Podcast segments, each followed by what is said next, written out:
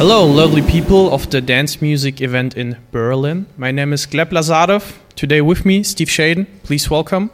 It's uh, the second day, and yeah, we'll have a little interview. I hope you enjoy. Let's have some fun. So, first question for those of you who did not talk yet to you or never heard of you. Whoop. Who is Steve Shaden? So, probably the most difficult question. I'm a Sorry. DJ Prodo, no problem. I'm a DJ producer and uh, audio engineer.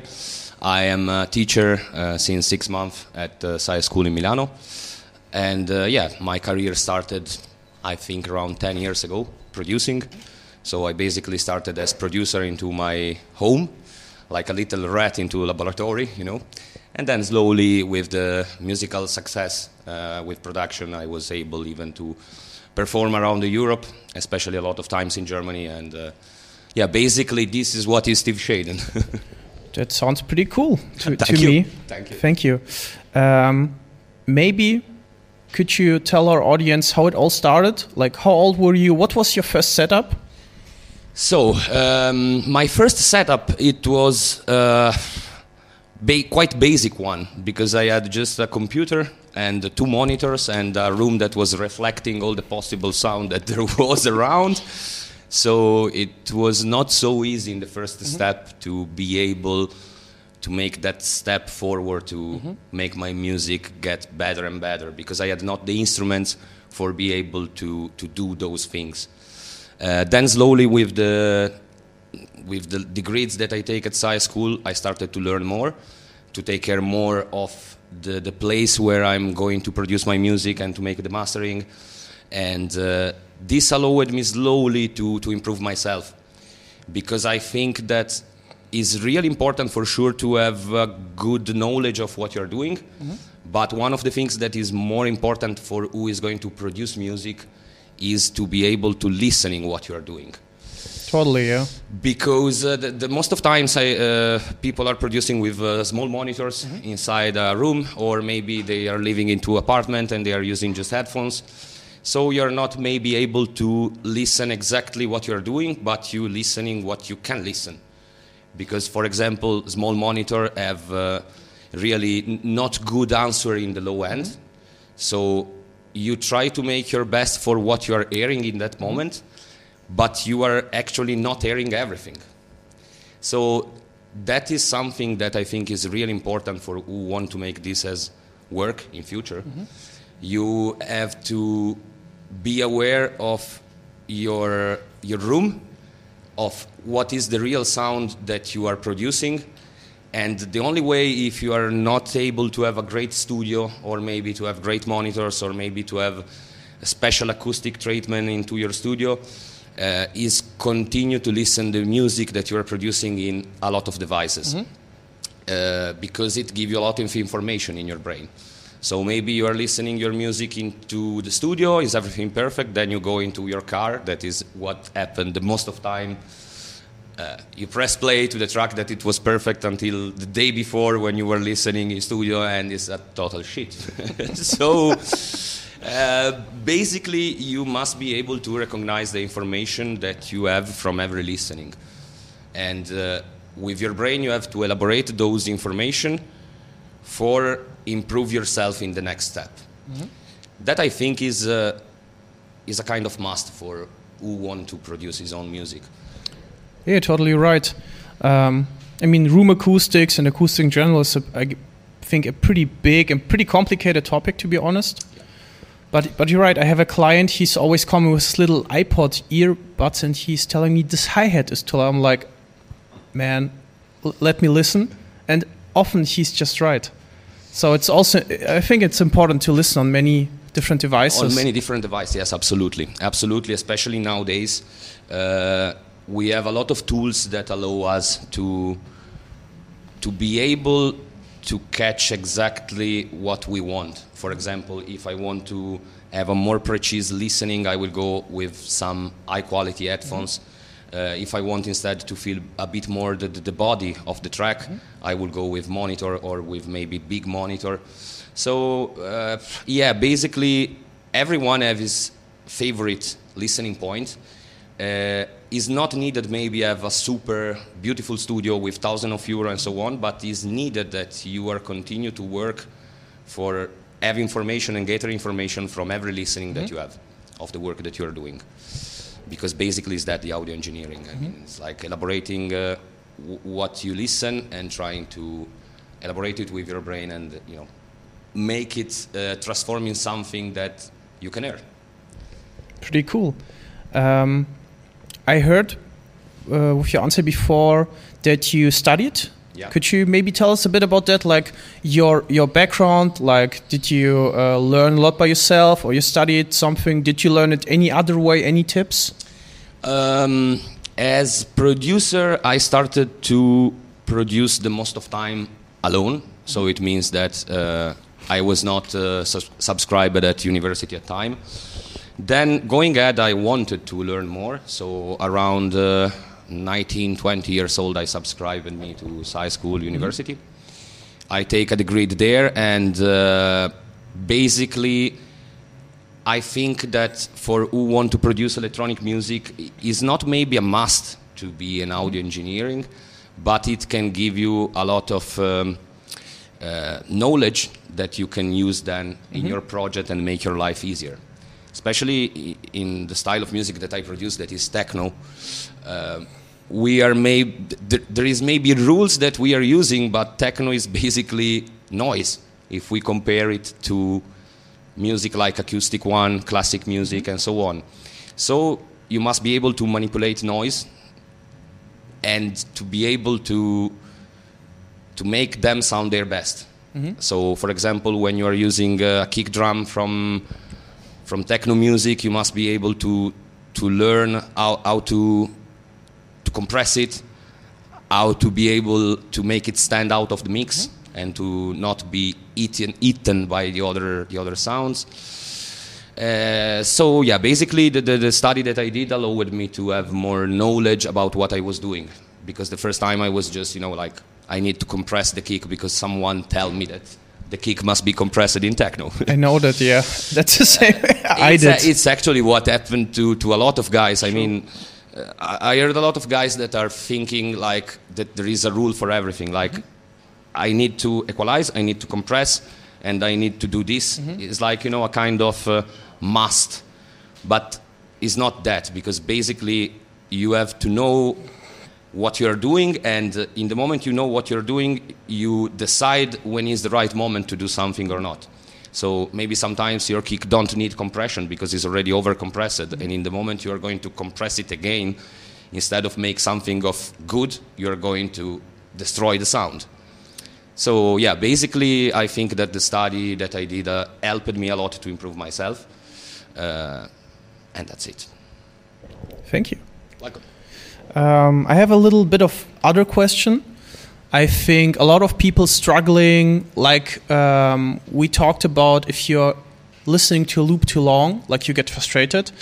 Do you have any rituals before a studio session or a working there or anything else that you do that gets you in a good mood or any anything special? Like you have a good cup of tea or coffee or any any other things, especially? For sure, a good coffee can help. Okay. For sure, a good coffee can help. Uh, you must be in a comfortable situation mm-hmm. because basically, uh, when you're going maybe to work in a mastering or in a mixing for a client, you are going to listening and listening and listening the same track a lot of times, a lot mm-hmm. of times. So, if you are already not feeling comfortable in the place that you are or in the moment that you are starting to to make this job, is not going to to go like good because you're making something that stress your brain and you are already stressed by yourself. So my ritual is is quite uh, every day the same. I mean, coffee and then sit in front of uh, my computer and start to work with the or the client that are maybe coming into my studio, mm-hmm. and uh, yeah, slowly start my day day by day the same um, the same way of work. Mm-hmm. So yeah, basically, I think that everybody have to be comfortable in the moment they start to make this kind of job, uh, because it uh, even if it don't sense, it requires a lot a lot of psychological energy. It does, yeah. I know, true, I know, true. I know, I know, I know, because. Um, maybe sometimes you are even frustrated because you, you are not able to reach exactly what you want. Mm-hmm. So sometimes it's just needed maybe take a couple of days of break. Don't don't go in studio, go in to walk in the nature or having party or go to play PlayStation. I don't know, whatever it make you feel good, and then back when your brain is more ready to to make that kind of work. It's like go to the gym. If you are, I don't know, don't feel so good or don't feel with energy and you are going to the gym anyway, you're not going to make a good training. Mm-hmm. So it's basically the same. If you are starting your, your studio session with not the right mood, maybe you have something else in your brain that doesn't make you relax, is not going to be a good session, I think. For my experience, at least. That's some good tips. Yeah, I, I get you. A good, uh, comfortable situation is important for a good session. Maybe let's talk uh, shortly about um, your situation before and after Corona. Did anything changed? If yes, did anything get better, worse? Uh, for sure, Corona. Uh, it was a big, big problem for all our business in mm -hmm. general, uh, especially for who as me is a DJ that travel a lot and not playing maybe a lot in his country. So yeah, from work side as DJ, we have a real strong impact, and uh, the problem is that we are not seeing at the moment a light at the end of this tunnel. Unfortunately, yes. Unfortunately, so uh, yeah, we have a lot of strong impact from from that side, but from the other side, I have more time to spend in studio, and. Probably this thing that you don't have to think about the gig of Saturday, prepare for the gig of Saturday, and so on. It allows you to to be more relaxed in the producing or mm-hmm. in the work that you have to do in the studio. So it took off time from the DJ work, but uh, it gave more time to the producing work. So that is what basically changed. If you tell me if this change was positive, positive or negative, I think that everybody in the world will tell you that is negative because yeah. yeah. I was just asking uh, positive. Maybe you just got more more work in the studio, you know? Yeah, yeah. Basically, is that I have more time for staying studio. I have more work. Um, the client of my mastering service are uh, increased because as I have more time to stay in studio, even my client have more time to stay in studio. So and they need quality mastering. Yeah, yeah. So mm -hmm. so you you have a lot of more work to make in the studio. Uh, even if I think that slowly, um, even the new producer that usually are the one with the fire. It means that they produce like one track every week and they are like smashing everything. Probably this situation of Corona is um, is starting to to make them suffer a bit and. You know, maybe people think, uh, ah, come on, music is not more so important. So, um, in the first month, uh, it had a, a real good improve Mm-hmm. Uh, then more we are going far in this situation, more I think that people is like going a bit down with the mood. Yeah, we don't need all that club music. Actually, yeah. There's no exactly. use for it exactly. except listening at home. Especially for who is making like my kind of techno that is uh, more a kind of techno for the club. Mm, true, yeah. You know, you have that feeling even because as producer, when I was uh, uh, when I was producing my track, my, my goal was to finish the track before the weekend for play it into the club and you know listen, the, watch the reaction of people, listening how it was the mastering. Maybe I made some mistake that I could you know change. Instead, now it's like you don't have anymore that feeling. This allow you to to be more relaxed because you, you have not rush, but at the same time it miss you that last step that allow you to, to, to make you feel fine with your yeah, job. I understand. Like this last bit of, yeah, kind of success when the track yeah. works and the, the, people like it. Um, you talked before about mixing, mastering. I pretty exactly know what those terms mean. Could you maybe explain to our audience what's the difference between mixing and mastering? I think a lot of people get that a bit wrong. Maybe you could help us out. Sure. Um, mixing is basically the process that uh, there is in the moment that you are you are producing your track. So you produce your own sounds. You are matching all the sounds into your track. You are creating something that for your for your brain is good, for for your your soul is good, and uh, the mixing is the moment where you have to make stay well together all those elements. So it means that every element have to have his own space uh, I think that mixing is something of really creative because uh, you don't have just to make sound everything good, but your target is even maybe for my idea in one track I want the synth that is more loud because that is what I want to communicate to the people. Maybe other artists don't want that. So there is basically even a lot of um, creative purpose in the mixing. Uh, then there is of course a lot of uh, technique in the mixing that can, can change totally the sound that you are going to produce. Uh, for example, starting from distortions that I use, for example, a lot in my kick and bass drum, or adding harmonic, extra harmonic to a synth for make it sounds more present into your track. Basically, that is the mixing. So it means you are trying to create a good synergy between the elements that you choose to have into your track or that your client have into his track. The mastering instead is something of totally different. Mastering, I think, is like another way of see the music. You are seeing the music as energy, and uh, you have to try to give the right energy to the right element for make sound the track in a way that it can be good for everybody. Sometimes it's not easy master your own work because you know too much.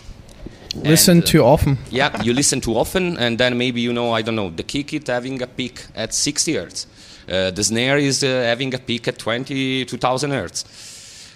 And you are, uh, how to say, getting influence when you're going to make the mastering because you know all those things. Instead, in mastering is really like if another person have to sit in front of the chair and watch everything from outside without know all what there is before. It's like uh, just managing the energy, managing the image of the sound, and be able to make sound that track in the best. Removing resonances, uh, clean the audio from unuseful frequency. And that is something of really even common because maybe in your mixing everything is perfect. It means that every channel is rightly equalized, is rightly compressed, but it's normal that some sounds are going to match together. So it means that some frequency are going to eat together. Maybe the snare is going to eat a bit and catch the same peak of, uh, I don't know, the bass line. So in mastering those things, it allow you to, to have a separate uh, vision. It means maybe I feel that there is a resonances that is created by the, the two sounds that are going to eat in the same moment. And it's something that in the mixing you can fix it basically. You can just fix it when you are at the end of the process in mastering and say, okay, this part of the sound I don't need it, so I remove it in a way that my message at the end is more clear. I often make the example when I, when I teach at the school uh, about the, the, the, the conversation with one person. If I'm having a conversation with you and we are surrounded by a lot of people that are screaming, yelling, and so on, you have to use more attention for catch what I'm saying to you. If instead there is a silent uh, uh, area and we are speaking like now, uh, you are more focused in what I'm telling you, and it's more easy for you to understand what I'm going to tell you. That is basically what happened in the mastering with the resonances, because your ears are having a lot of information in the same moment, and you need to clean up the information that are not needed for make become your track a clear message to the people that are going to listen to it. Good example. True. Thank you. Maybe for the beginners, do you have any tips? What uh, to mention when you start? What to buy, not to buy? On what topics do you need a, a- like to read a lot, or other topics you can just ignore at the beginning? Uh, I think that uh, in this work you must be hungry of, of knowledge. You must uh, always want to learn more, always want to understand more. Uh, because if you don't have this, uh, this uh, feeling of uh, want to learn uh, day by day, uh, it will not be probably good for you. So for who is going to start, I would probably suggest before that they start to, I don't know, buy every single plugin or every single boost in the market just because it's cool, it's fancy, to learn the base of what they are doing.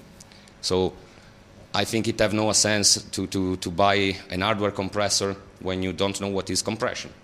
So basically, maybe you start to learn compression with your Ableton, with the normal compressor inside Ableton, and then slowly, when you have understand it, you are trying to maybe find a good compressor for your for, for for your target. For example, I'm using different compression in in the kick. I'm using one kind of compression that is maybe giving a bit more of um, warm feeling. Is giving uh, how to say uh, characteristic of the, that compression sound.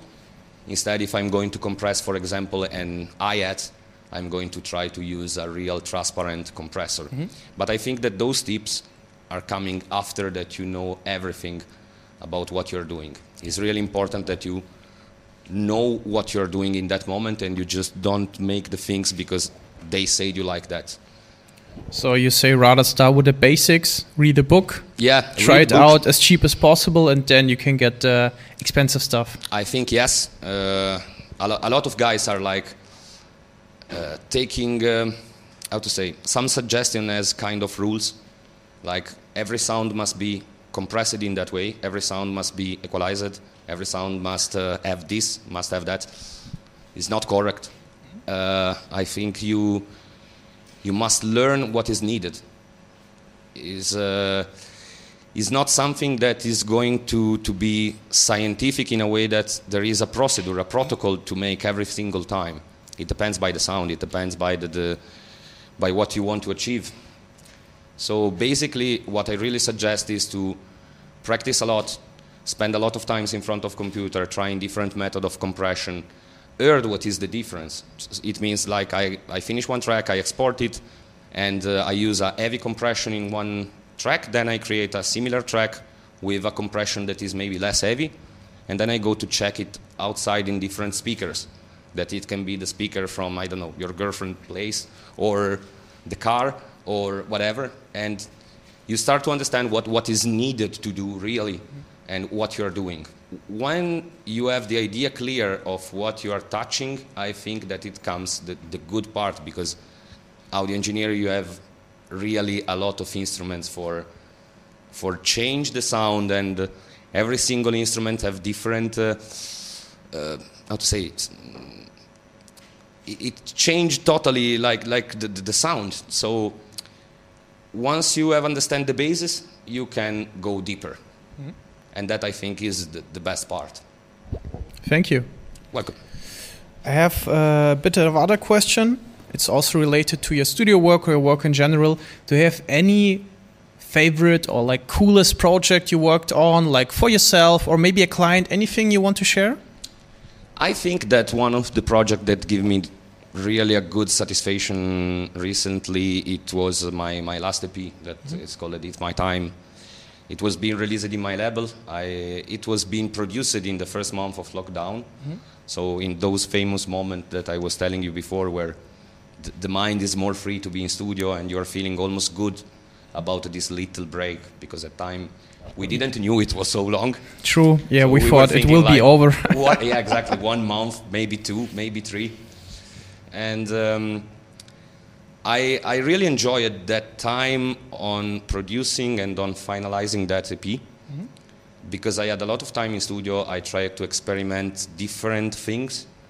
For example, in, in the kick and in the bass drum of It's My Time, I was like working a lot more in the impact between the area of 100 to 200 hertz. That is something of uncommon because usually the, the big sound system into the club are working well from 40 to 80 hertz because you have the feeling of like the punch in the cast in that From area. the subwoofer. Yeah. Instead, I was working more in the more in the boom zone, and it gives you a really nice feeling because when you play that track, it's going to stand out of the mix. I mean, you are mixing maybe that track with another one, and in the moment it enters that track, uh, I, I think you feel it because it's going to it into a different place, and so it's easy to mix.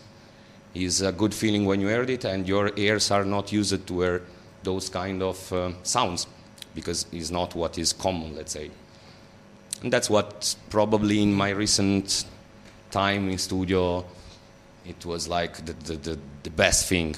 Then, of course, in past, I, I had the pleasure to collaborate even with a lot of artists. A lot of them were not from my place, So we were, how to say, sharing files and uh, stay in touch uh, with internet. Mm-hmm. And even those things are really nice, basically, because it allows you to, to share a kind of connection that is just possible, I think, with music. It's something that, that mm, nothing else it can, it can give you. True, yeah. Without words, except we have vocals, but yeah, it it okay. yeah vocal for sure. I mean, you, you need to record it, but you know, in in my kind of music, vocals are just sometimes. Uh, I mean, I'm not producing pop music where the vocal is like the, the you know the main thing. No, I, I meant music. Can you give this emotion, like a lot of information, without necessity of speaking? Of course. And this is nice. Just I can give you a track, and you probably will know what feeling I had while making it, maybe, or you have a rough idea at least. Exactly, exactly, and I think is that the point because one track it can be. Um, I can maybe produce one track, and in my my brain in that moment, I have a feeling more. I don't know of energy inside the club. Maybe the same track it can be listened by a guy that I don't know wants at, a, at just a bad day and you know want to just clear his mind so mm-hmm. pump up the volume of the stereo and just listening that that music so basically music is giving a lot of different feeling mm-hmm. from the people and that is nice even because you can try to imagine what was in the brain of the artist but you have even your own feelings that maybe are different so it's good you talked about lockdown uh, i read on your website you have a radio show yeah you're still doing it right now you do it more or less? I think that I will do it again soon uh, because of this lockdown. Uh, my radio show it was like four years ago. Uh, it was a quite good one because I was able in four years to gather 26 radio from all over the world. That's pretty yeah, pretty it was, much. It was good good spread. The problem is that then with the work as mastering engineer, as mixing engineer, as producer of my own tracks. And artist? Artist work. Probably one already would be enough exactly. to fill your calendar. Exactly. Then nowadays we need even to take care a lot of social that is something that is not so much probably for me because i'm more as i say like a rat of studio like uh, so yeah all this work it didn't allow me to stay focused as i wanted into that project so after two years i decided to to to take a break that is actually very long because I, I, didn't restart it, but I have an idea to, to restart something soon, uh, maybe more focused in my labels mm-hmm. as sound. So something that will be maybe a podcast or a radio show uh, focused in the sound of my label. And uh, yeah, basically it was a nice experience, even that one on the radio, because it's something of different. You don't have the feeling of the people, but you know that you are making music for um, making a set for people that can listen it into the car, into I don't know, whatever. So it's a different uh, approach, even as DJ. It's kind of your sending your music out to the world. Exactly, exactly. You have to communicate who are you. So you, you have to choose track that represent you, but at the same time you don't have to you don't have in front of you the public so sometimes maybe when you are playing and you, you try to play something, example, more hard, you feel that people in, in the club are not reacting so well to that. So you are going to, you know, modulate your sound and trying to catch all the crowd because that is basically your work. Instead, when you are making a work for the radio, you have not that pressure. You, you can really communicate what you want in that moment. And um, I, I think it's a different approach even as DJ. So it's really nice. It's really a different way of selecting music, of mixing music. Is something different. Another connection, I, I understand. Steve, unfortunately, already my my last question. Really enjoyed the talk. Thank you. Thanks to you. Um, do you have any favorite artist, inspiration, or group of artists? Like, could you tell me something about that? Would be really interesting. I, um, when I started to to listen to techno, I was really young. I had like 14 years old, and the techno in Italy it was really different. We had like uh, progressive techno.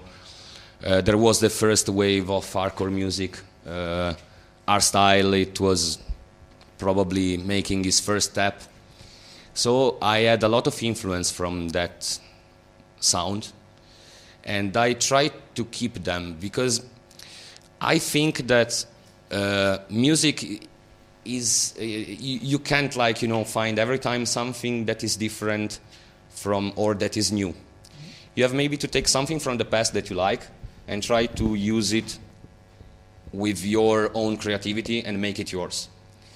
So if you tell me in past what artist uh, probably uh, it was like I don't know a kind of symbol, I can tell you Chris Liebing, for example, back in times. Uh, then for sure nowadays there is a lot of different acts. Uh, artists like Chris Liebing changed, for example, a lot of sound. But uh, yeah, basically, I respect every single person that are making a creative work because I think that you can't judge something that is artistic. You can just express your opinion. Mm-hmm. Uh, so influence, I would say something more about the past music, the music where I grew on, and um, yeah, I'm trying to make that my own music. Try to express myself and try to create something that there is not. I don't want to be a copy of a copy of a copy. I understand. Thank you, Welcome. lovely people. I hope you enjoyed. Thank you, Steve Shaden. Thanks to you. And, it was uh, my pleasure. See you soon. See you soon.